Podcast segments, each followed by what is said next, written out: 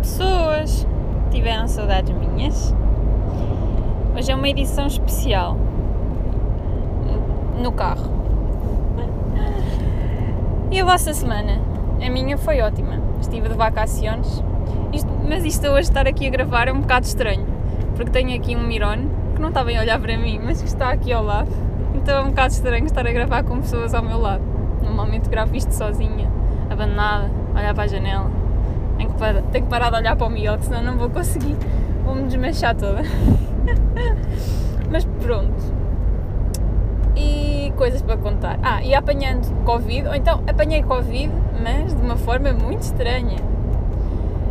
Ah, quando estava na, na comporta, a jantar um dia, numa esplanada, ah, a esplanada onde eu estava, o, mesa onde eu estava, tinha logo ao lado a janela para o interior do, da parte dentro do restaurante, uh, que tinha também pessoas lá sentadas numa mesa também diretamente ao pé da janela. A janela estava aberta, como é óbvio, para já o restaurante.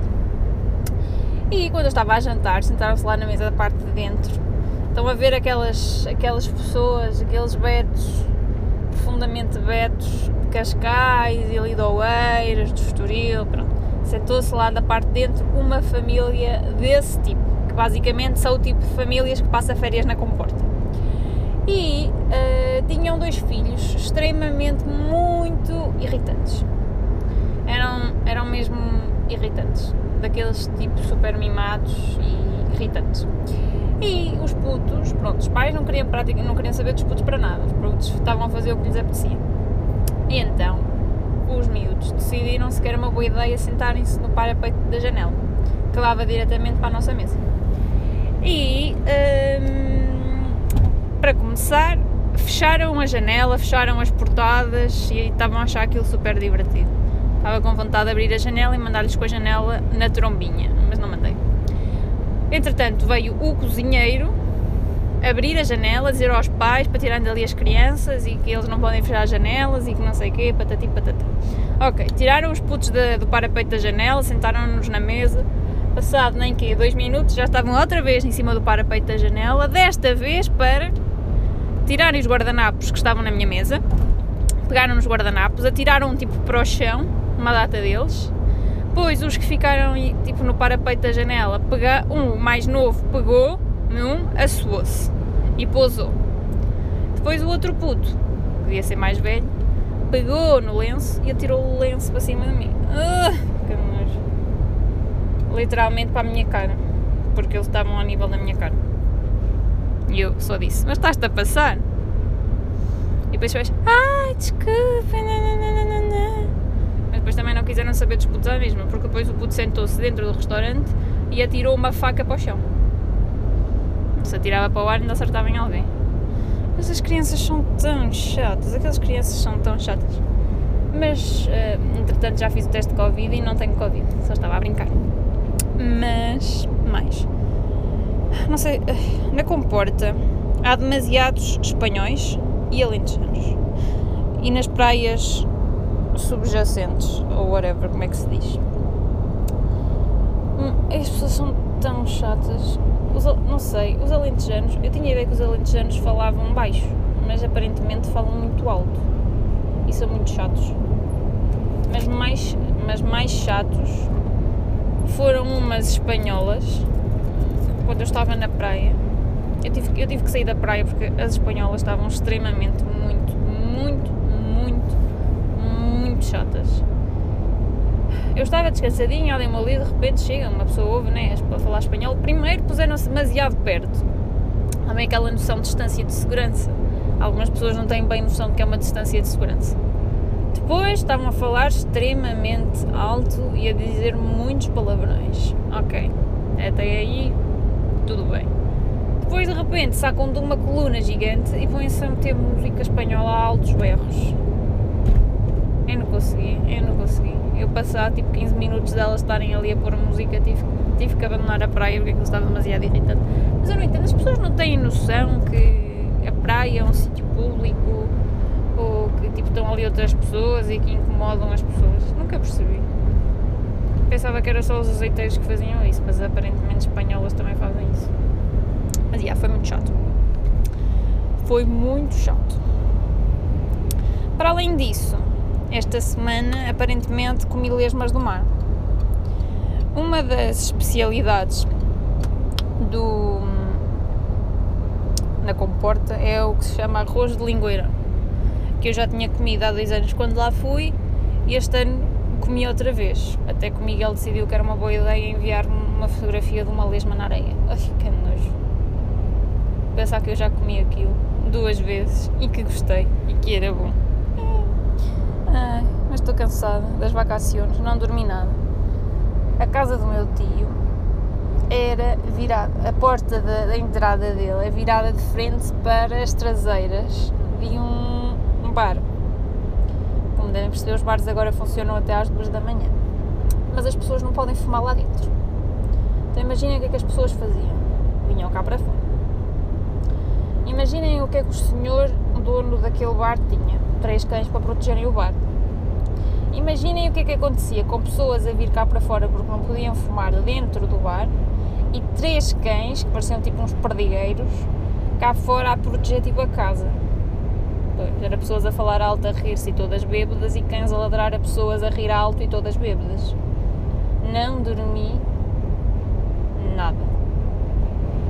Mas pelo menos desta vez não fui, não fui completamente atacada pelos mosquitos, porque há dois anos, não sei se vocês estão familiarizados com o conceito, Ih, consegui dizer familiar, ah, já não consigo agora não consigo dizer outra vez, familiarizados com o conceito de que na comporta e naquela zona existem mosquitos mutantes.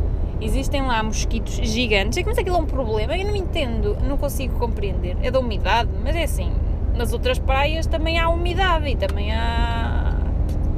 É o que há nas outras praias, mas ali, só vi ali uns mosquitos gigantes, os mosquitos são gigantes e atacam sem dó nem piedade. Eu há dois anos, quando lá fui, não levei repelente, né? não levei nada, mas hum, foi uma vez que fomos jantar fora e depois fomos para uma esplanada que eu até estava, né? Estava com casaco, estava toda tapada, estava com calças, só que as minhas calças não não tapavam os tornozelos, né? Como agora normalmente estas as calças de hoje em dia não tapam os tornozelos. Então imagina, eles atacaram só os tornozelos.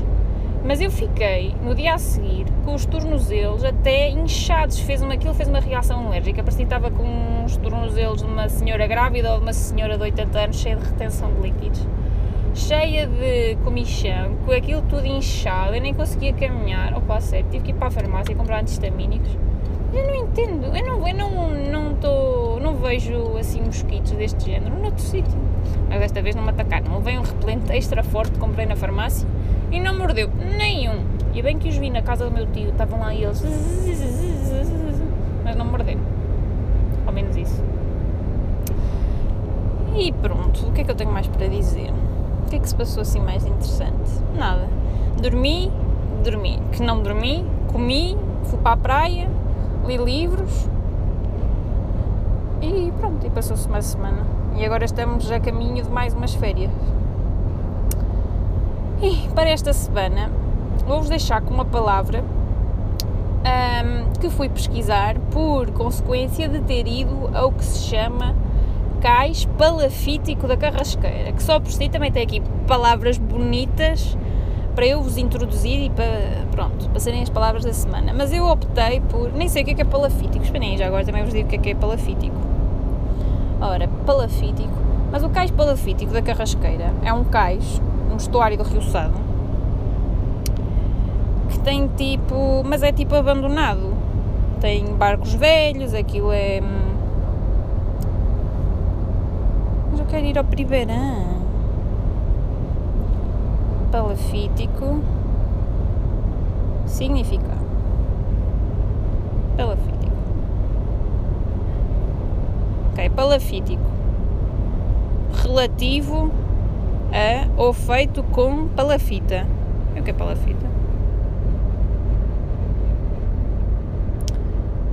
Palafita. Conjunto de estacas de madeira. Ah! Em que assentam as, as habitações lacustres. Lacustres. E o que é lacustres? Lacustres, nisto não me deixa. Lacustres. De lago. dos lagos. Ah, então faz sentido. Aquilo não é bem um lago, um lago é o estuário. Mas basicamente palafítico é onde estão coisas com habitações com, e coisas com estacas de madeiras num lago. Ah, mas faz sentido, aquilo é um estuário. Mas. Ok, é óbvio, mas é uma palavra bonita. Mas pronto. Mas para além disso, a carrasque... aquilo é o cais palafítico da carrasqueira porque é na carrasqueira. Mas eu fui ver e existe a palavra carrasqueiro. O que é que vocês acham que é um carrasqueiro? Ok, já pensaram? Pensem mais um pouco. Ok. Um carrasqueiro não é um carrascão. Não é. Vocês ouviram carrasqueiro e pensaram, é aquele homem bêbado que está às 8 da manhã a beber um copo de vinho tinto na tasca. Não, isso não é um carrasqueiro. Um carrasqueiro é um, é um arbusto silvestre da família das fagáceas.